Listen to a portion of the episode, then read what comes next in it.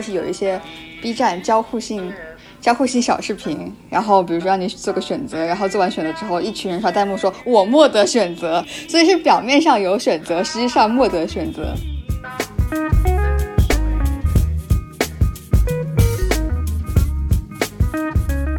Hello，大家好，我是幽灵，我是月饼，我是海哲。用生活的语言谈论生活，以常识的视角反思常识。您现在听到的是 Marcus Media 旗下的播客《勿需多言》。如果您在苹果 Podcast 收听节目，欢迎留言或者给我们五星好评。我们的节目也同步更新在喜马拉雅、网易云、QQ 音乐、蜻蜓 FM、Spotify 等平台。另外，欢迎搜索关注“勿需多言”的微博和我们互动。我们也欢迎有眼光的品牌来联系我们。我们的邮箱是“勿需多言”的全拼 at hotmail.com。呃，这期其实我们想跟大家来谈一谈交互。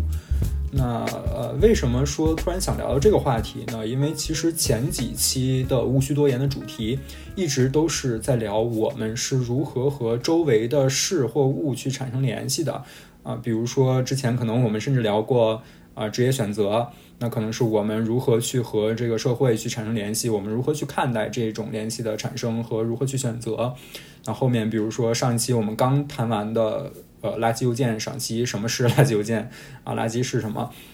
更多的可能是谈我们和信息的关系，以及如何去面对。那交互其实是一个更广泛的概念，我们在现实生活中也需要去和别人产生交互啊，交流互动嘛，本意。然后在赛博空间里面，那更多的我们每天只要你用手机、用电脑，或者是用其他的东西，都会产生交互。那这个其实就是在，尤其是在数字世界里面，你和更多的周围的人啊、事啊、物啊去产生连接的一个最直观、最表层的方式。我们也是想看看这个对我们的生活、对我们产生了什么样的影响。对，而且就是最近，啊，我们也看到很多各种各样的交互媒体出现在我们生活中，对吧？比如说，比如说游戏，不知道大家有没有听说过底特律变人？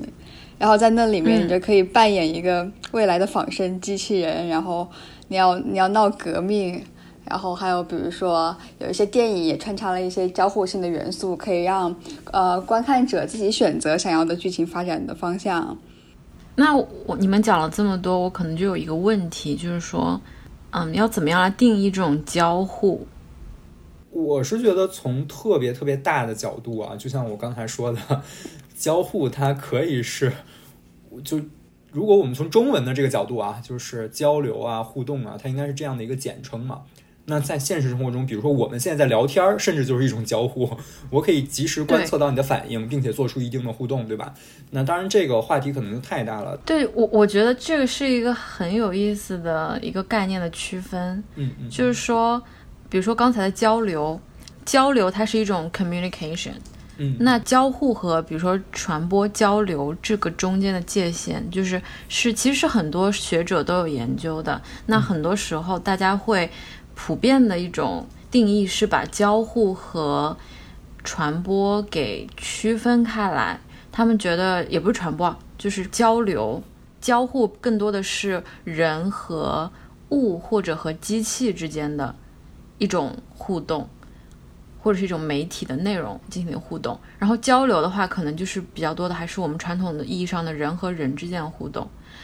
呃，就比如说我们现在就是在通过 Zoom 来进行这个节目的录制，那我们这种是算交流还是交互？嗯，就是其实就有一些学者就认为这是一种交互而非交流，因为我们的交流是通过科技来实现的，我们是。跟这些软件进行了交互以后，才达成了这种，嗯，沟通。我觉得你说的这点特别的有价值，幽灵，就是这个也是我们，呃，我们为什么要谈交互呢？就是而不是说放到一个特别广泛的交流的角度上来讲，而是因为在现在交互其实对我们是产生了一些怎么说呢？认知世界吧，产生了一些潜移默化的影响，嗯。我觉得在提到交互和交流的时候，其实有一个趋势啊，我可以在这先提出来，不知道后面啊幽灵和月饼有没有这个感觉？就现在我们在数字世界里面的交互，它越来的越趋向于让你认为你在进行一种交流，而不仅仅是在停留在原本的交互的认知上。虽然我们在用在设计的一些术语上面，可能还会说是交互设计，对吧？但是更多的是他在模拟一种交流的体验，而不是想给你一个交互的体验。比如说像啊 Siri 啊，或者是什么 Google Assistant 呀，就你其实跟它在进行一种交互，但它会努力趋向于让你认为你在跟它交流，有一种交流感。对，嗯，对，就是就说说到交互，就我们和交流的一个差别，我觉得很重要的一点就是它涉及一个界面。就比如说，我们人和物质中间是隔着一个界面，一个 interface，然后我们其实是跟这个 interface 来进行，嗯嗯，来互动。所以刚才海哲说，交互变得越来越像交流，意思就是说界面的一个消失。那这个就是讲到一个交互设计的一个概念嘛，对吧？那我我可能会问说，为什么我们要设计交互？其实刚才，嗯，两位老师也触及到这个问题。我觉我觉得是这样的，它的这个意义在于把那个交互的成本降低，或者是把那个你意识里面的那个框架拿掉，它和你的经验特别符合了，让你没有一个学习成本。那在这个场景下，你会认为自己没有，你不会认为自己在进行交互。对他把，我觉得是他把这个框架拿掉了，对，然而不是说这个交互本身被拿掉了。嗯嗯，如果是我自己的角度的话，我觉得就像海哲说的，就是说我们要把中间的这个我们和他界面互动的这个框架给去掉。嗯，从一个设计者的角度来说，他设计这个东西，他在里面设有一些功能的设置，对吧？那他要怎么样把这些功能的设置来传达给你？啊，当然，尤其是这种界面的设计了，然后到包括就是也是一种，比如说帮助用户来规避错误和风险的一种手段。哎，我觉得这个确实你说的这个点特别的对，就是因为因为交互嘛，它其实相当于是给你设定了一个行为的框架，然后你需要按照这个设计者的角度去去展开这样的一系列的活动。因为一般人我们在进行交互的时候，可能只是觉得我需要触达，通过交互去触达一些什么信息，更多的关注点在于交互之后的活动，而忽视了交互本身，它也是一种理念的传达。嗯，尤其近几年，我们对于就交互理念里面，就是有一个特别重要的概念，就是用户体验嘛。嗯，那用户体验这个又是怎么来？就是你看，可以看我们现在我们用的这些。比如说 Zoom，它的这个界面和几十年前的一些，比如说最嗯，我又要黑了 Excel，然后你，然后你可能就是你在 Excel 里面，就是你要在看那个一堆的 icon，就看那一堆的图，就是图示，然后各种东西，然后你要从里面知道，或者有一堆指令，或者你要怎么换行那些，但是可能就是。用一现在更多的软件，他们的设计就是让你感受不到这些困惑，你只需要跟着你的直觉走就可以。没错，就是是两种风格，两种两种体验。它为什么要从就是为什么如何从 Excel 变成现在这这样子的这种交互的这种设计的风格？就是因为啊，很多时候设计设计师发现自己他用放了这么多功能进来，然后放了很多，比如说他也放了一些呃。按钮啊，放了一些小图示啊，放了一些解释，但是大家用不懂，为什么呢？因为大家发现设计师他对于这个领域他可能已经很了解了，他他有一套自己的一套语言的体系，但是用户普通的人看到这些之后，他们不能理解，因为他们不在这个语言或者这个行为体系里面，那他们就不会用这些产品。那怎么样能让更多的人来？能够用到这个产品，那就是要用他们的语言，用他们的行为模式，他们的思维模式来设计这些交互。对，所以说在这样的一个语境下面，我觉得你提到的这个观点很有趣，就是在整个交互的设计和使用的过程中，其实它有一点像一个隔空对话的感觉。嗯，以及刚才说到这个理念的传递，它不仅仅是一个理念的传递和体现，甚至本身交互的这个设计，或者说交互界面的设计和交互行为的设计，也是受到理念的桎梏的。当然，这个是我自己的一个看法啊，就是尤其像呃刚才幽灵提过很多的呃，比如说 Microsoft Office 的三件套。那大家都会觉得，尤其是 Excel，大家会觉得它难以使用，它很复杂。但仔细想一想，好像这个是一些专业软件给人们的统一的印象，就有可能就你设计的够复杂，那你的用户啊，或者说你的使用者，有可能 他会有一个哇，这个东西很复杂、很专业的这样的一个印象啊。当然，这个只是一一种层面啊，更多的是因为它的功能实在太强大了。如果你不设计成这样的话，可能根本就没法用。但同样的两样东西，如果一个是呃，放到这边，你拿过来就可以用，然后你不需要经过，你的学习成本非常的低。那大家对它的潜意识的印象，根据自己的经验里面，就会觉得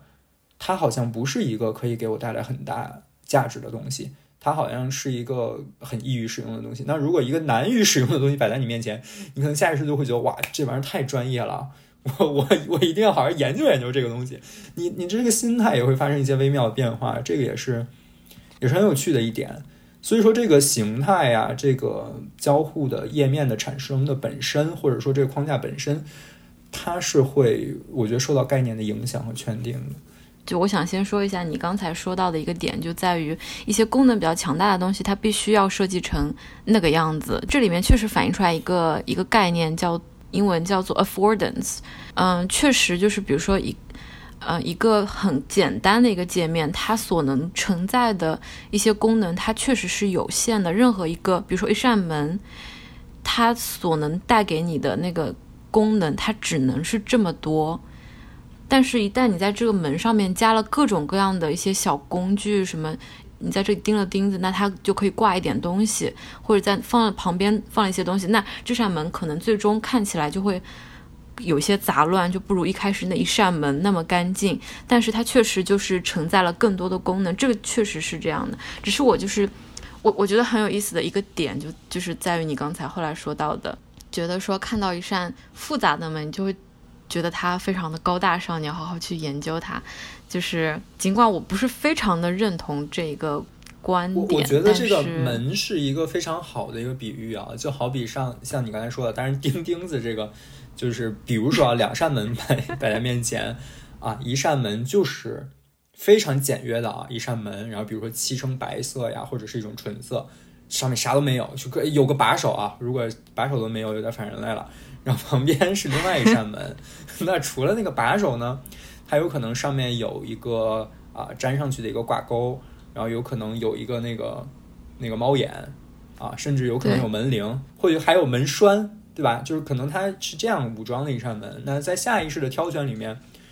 直觉性的我们会觉得那扇漆成白色的门是更漂亮的。但是我们最后会选哪扇门呢？我对我觉得你刚才说的那那个确实就是很有很有道理。只是我还是想说，呃，这中间是有一个微妙的一个区别，就在于。就是确实，你如果要完成这么多的功能的话，就必须代表你有里面必须存在更多的交互的元素在里面。就你必须得有这些门栓，有这些猫眼。但是同时的，作为一个发展的趋势，就以前你看 Excel，它里面各种术语，我觉得就是在不断的，大家越来越设计师和公司的越来越。注重用户体验的这个大趋势下，它一定是会做出一些改变。就是比如说，那可以把这个门栓做的呃更加无感一点，或者更加隐藏无感一点，一点。对隐，对对对，是就是或者说更加易于你手的使用啊这些，或者说让小朋友一看也也能知道哦这是一个门栓，或者就让一些不知道第一次见到的人也能一下就上手，就大概是这么一个概念。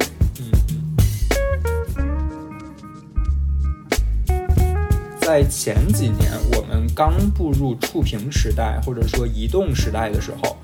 就各种设计其实它是更更加的去拟真的。对，比如说你像我打开一个嗯听音乐的一个 app，然后它可能 上面会有一个那个唱片在那边转啊转，对，或者磁磁带，然后我打开一个就是图书的一个 app，然后它本身一开点进去，它就是一个书架。然后你要从那个书架上面，你要点，你要看哪一个？但现在的话，其实是从，嗯，这波设后来的一个设计潮流的转向是，应该是苹果在 iOS 七那一代嘛，做了一个，就它把所有的这些拟真的趋势都抛弃了。不光是这个拟真的趋势，包括它的呃系统里面，比如说在设计上的一些阴影啊什么的，其实是大幅的减少了的。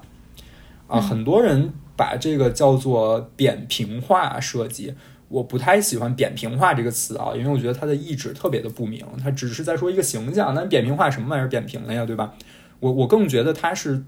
做了一个抽象化的这么一个设计。呃，就是从原来的拟真或者说具象化变成了一个抽象化的设计。那在这个过程中，就是我不知道二位是怎么看这个设计理念的变迁的？你们觉得是什么在推动这个设计理念的变迁呢？仅仅是因为大家对于这个拟真的这个交互界面看得太久了，这个逻辑适应的太久了，我们要求新求异，所以说把它抽象化了，还是它背后真的会呃增加呃减少我们的学习成本，或真的会去推动一些什么样的进展呢？其实这个刚才你讲的这个点，可以适用于整个媒介、整个媒介的这种信息技术的发展。就是一切的东西在发明的时候，它都是在，呃，模拟原原本大家经验当中的东西。就我就记得广播刚出现的时候，它是一种对于报纸的形式的模仿；然后电视刚出现的时候，它是对于报纸和广播形式的一种模仿。但是这个我需要就是具体去。去看一下我以前 记下的笔记，我才能更好的 elaborate。我因为只有这种经验的模仿，才能让更多的人能够理解这个东西是他在说什么，他在干什么。就否则的话，这种理念你是很难传达给普通的大众或者一些普通用户的。那但是等到大家就是。越来越多的人用了这种东西，然后大家对于比如说在屏幕上进行一个仿真的一个交互，有了一定的这种习惯之后，那大家会慢慢的，呃，刚才没有提到一点，就是说不光是比如说对于用户需求，它会有一个研究调查，它对于用户的行为和对于比如说这个界面上这个呃和什么东西能够进行交互的这个怎么说这种思维模式，它也是有很多研究在。做的那可能大家会发现说，我们跟这种以前古早的用户界面进行到达一定程度的这种交互的经验之后，大家会发现说，哦，那我和这种比较扁平化或者用刚才海哲不是很喜欢的这个词，扁平化的这种平面交互，发现大家也能理解，然后并且大家可能会觉得说，哦，我和这个比较干净的界面进行一个交互，我会觉得更加的能够。上手，然后呢，让我觉得我的心情比原来看到这么一堆庞杂的一个文字或者很多术语，心情让我觉得更好。那我就觉得是这么一个逻辑在里面。那当然就是这里面没有提到，就是背后的一个商业逻辑。那我想要更多的人来用我的产品，我在想要我的产品在这一堆这种庞杂的界面的产品当中脱颖而出，那我肯定想要用这种干净的好上手的界面。对。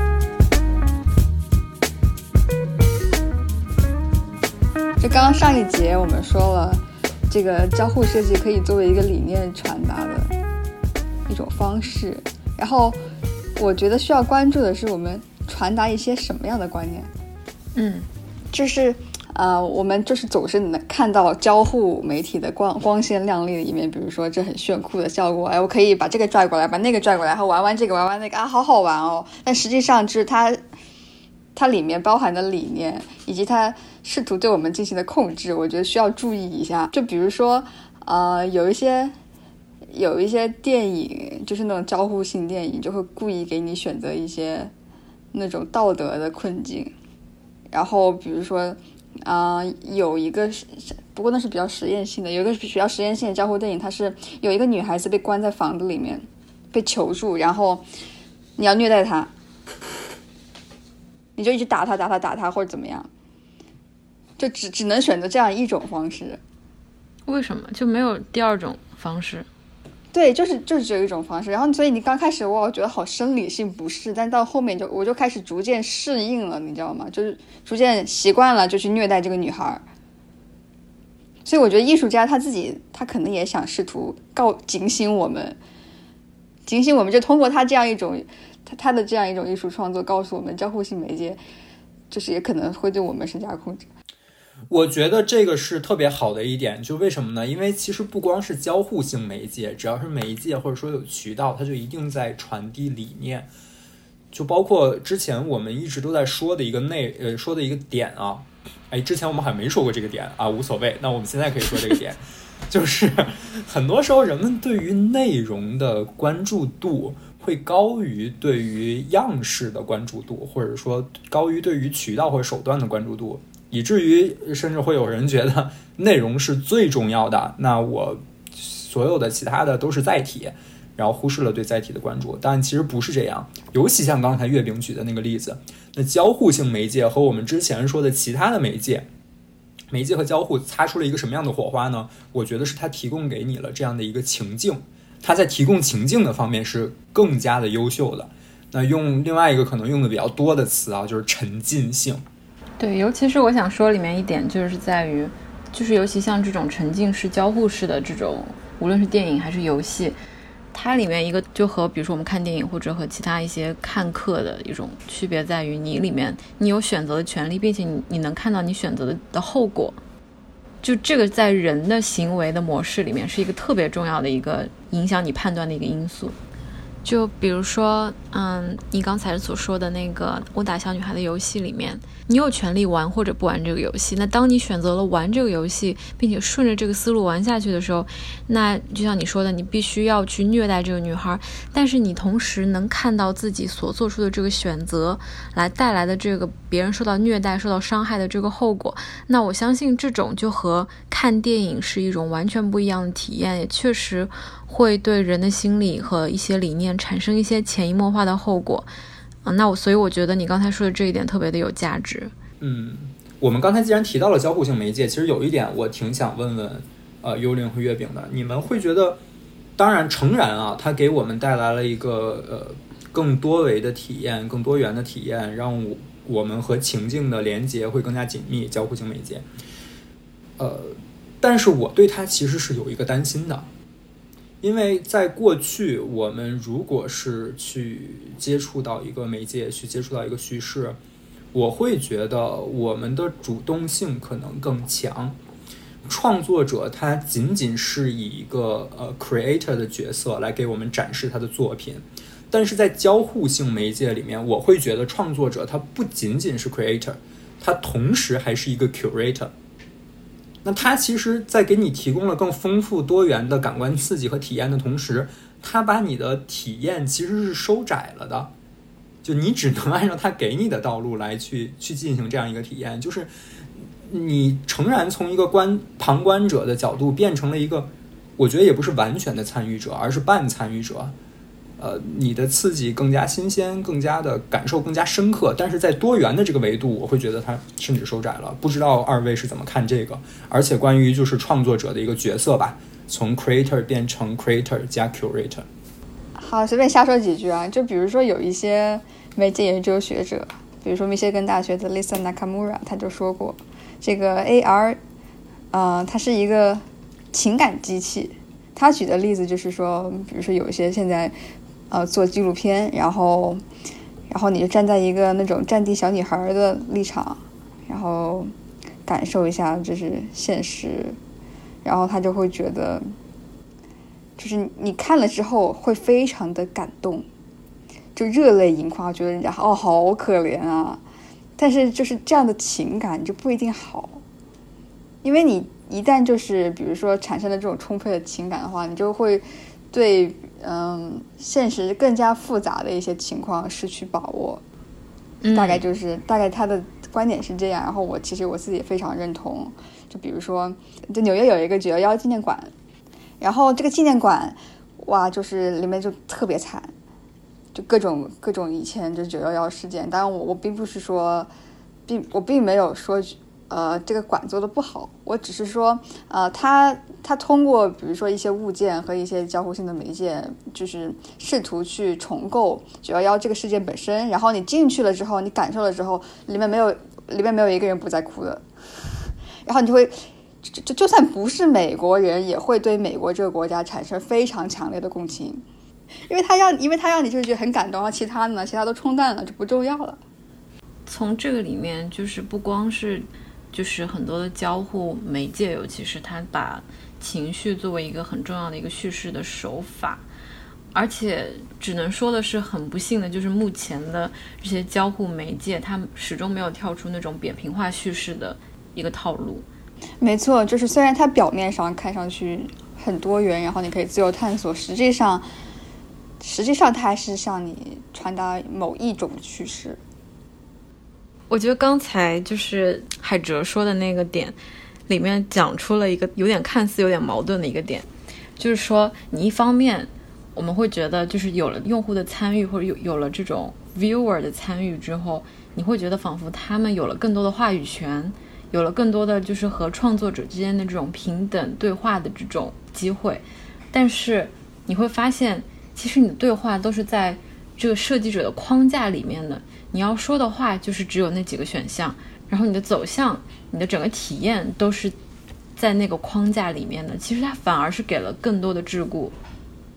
没错，我觉得我非常赞同，因为就是我们以 B 站举例，就是有一些 B 站交互性、交互性小视频，然后比如说让你做个选择，然后做完选择之后，一群人刷弹幕说“我莫得选择”，所以是表面上有选择，实际上莫得选择。还有一个就是 一个很有意思的点嘛，就。我们都都知道一句俗语嘛，或者说谚语，就是一千个读者眼中有一千个哈姆雷特。那在交互性媒介的前提下，一千个读者眼中还有一千个哈姆雷特吗？就而且过去很有意思的点，就是我们说一千个读者眼中有一千个哈姆雷特，但是哈姆雷特的那个我们的那个作品是只有那一个的，是一千个读者从这一个作品里面看出了一千个哈哈姆雷特。那现在交互性媒介它会不会甚至可能出现一种情况，就是？我有一千个读者，但是我看不到一千个哈姆雷特了，我只能看到一百个，三个，呃，对对对对对，或者是三个，但这个你能看到多少个？三个结局。对对对，但这个你能看到多少个？其实是 创作者已经给你给你设计好的。对，我觉得会不会甚至出现这样的一种情况？嗯，对，所以说我们说了这么久，说了这么久，说交互啊什么的多好啊，多有意思啊，这我不想交互啊。我就是不想交互，我为什么一定要把我捆绑到这些叙事流里面？我就或者一定得让我沉浸到这个环境里面，我不想沉浸，沉浸了之后我就不会再思考了。就是包括，其实甚至我们可以说到，就是一开始所讲的，就是关于就是整个这个交互设计，它需要做到你感，就是要去掉这个框架，然后让大家直觉性的上手。无论这个软件还是这个媒介还是这个内容，对吧？那那我们可以仔细想一下，就是，呃，根据刚才这个逻辑，它这些它是怎么样来进行这种直觉式的设计的？它是通过调取这么多的用户数据，然后对他们进行无论是行为还是一些用户那种调查，对吧？然后来理解说大多数人他的。它里面是取一个大多数，就是大多数人他看到这个按钮之后，他想到了什么，或者说大多数人首先在这个界面上看到了什么，或者大多数人觉得这个流程应该是怎么样的，然后我根据这个大多数人的想心里的想法来进行一个设计。那其实你仔细想一下，这不就是一种规训吗？就是用大多数人的内心的那个逻辑，用大多数人他通过自己自身经验得出的一个思维模式来规训所有人。我真的觉得是这样的，就包括像刚才我其实如果顺着幽灵的话说啊，就是，嗯，就在刚才那一趴最后，其实我提到了一个关于呃创作者和 curator 之间的一个角色的区别嘛。当然，这个 curator 我不知道该怎么翻译啊，因为大多数的可能是给它翻译成策展人，但是我觉得这个翻译特别特别瞎眼，就是因为它真的不只是不仅仅，我相信二位是认同这个理念的，因为这个词在英文里面它不仅仅是策展嘛，对吧？挺复杂的。就在过去的阶段里面，其实我们自己再去进行这种媒介理解呀，或者说内容理解呀，呃，通过交互去触及更多的东西的过程中。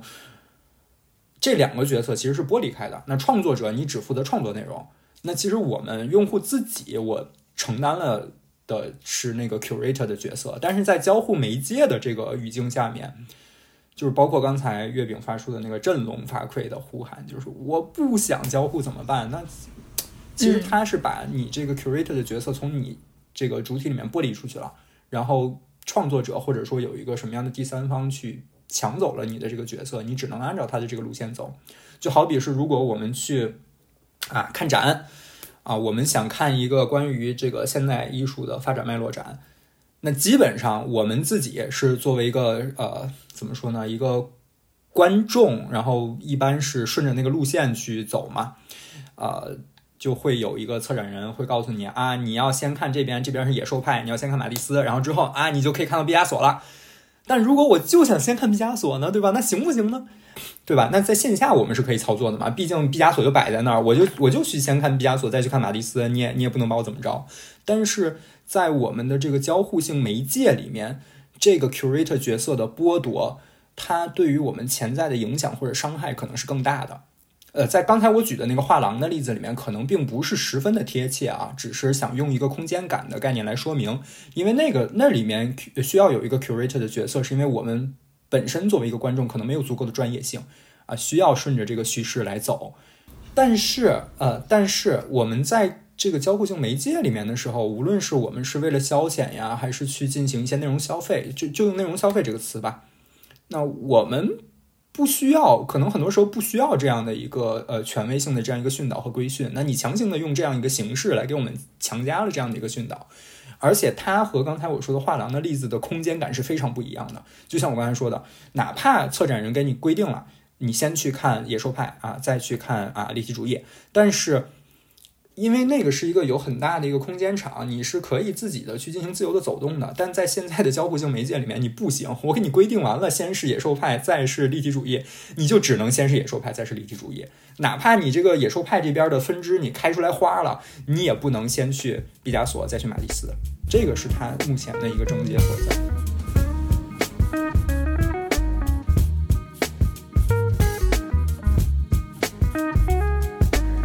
做一个小的总结啊，我们这期节目一开始在谈啊交互，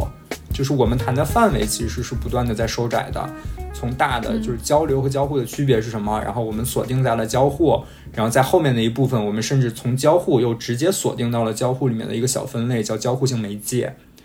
那这个时候如果再说回来，我们再不要那么深入，最后做一个小的思考啊，就是交互或者说交互媒介，我们。应该从哪几个角度去衡量或者说考量它们？就比如说，我们直觉性的判断一个东西，我们可能会下一个论断，这个东西是好的，是不好的。那更具体的，如果以一个更细分的视角，可能会说，它从哪几个角度是好的，它从哪几个角度是不好的。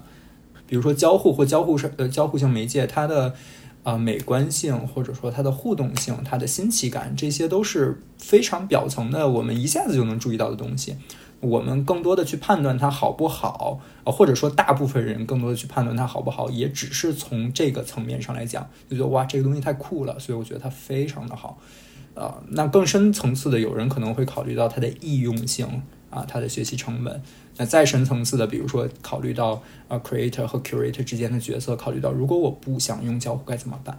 大概就这么一个意思。我们需要从哪几个角度来考量它，然后那哪几个角度各位觉得是最重要的？我觉得我个人感觉比较在意的点是，他他能否让参与者生产内容？那参与者不能生产内容，或者参与者不能有自己的一些想法，那他交个什么户啊？那不就是你向我传达观点吗？我觉得这点特别有价值，因为大家一般可能会对于。参与者的这个创造性是一直都忽视了的。那其实就还是拿刚才读书的那个例子来举，其实参与者是很有自己的创造性的。在参读书的过程中，你可能会想很多的问题，甚至有的你看虚构类作品的时候，你自己没有看到结局，就会在设想它的情节的发展。看非虚构类作品的时候，你的诸多的思考，但交互更多的像把你框定住了，那可能它会比较背离原初的那个出发点。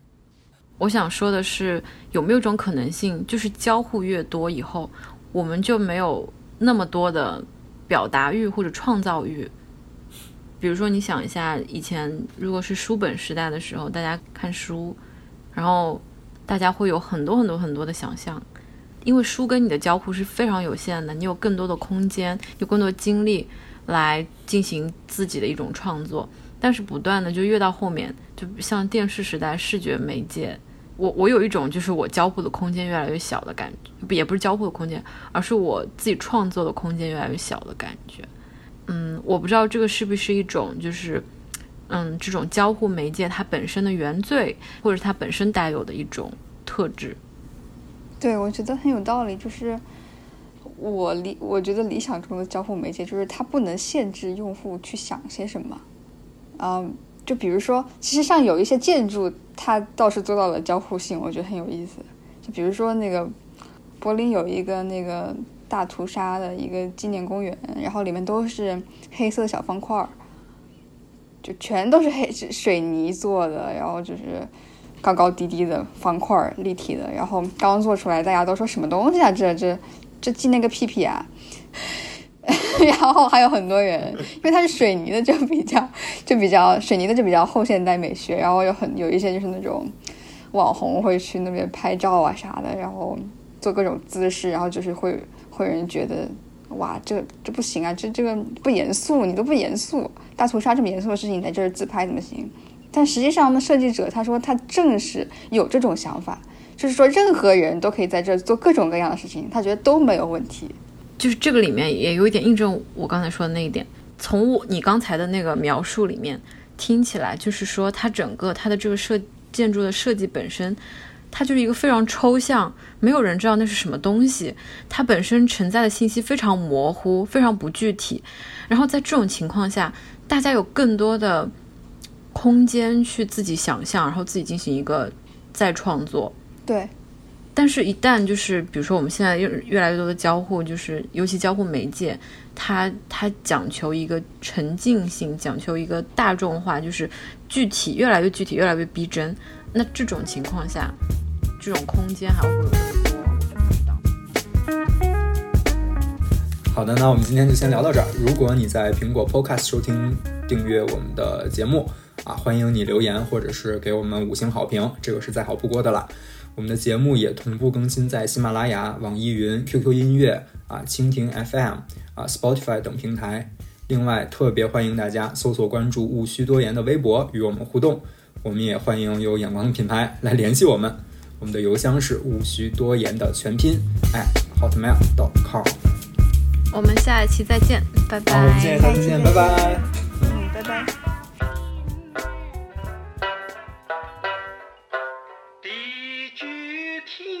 সাপ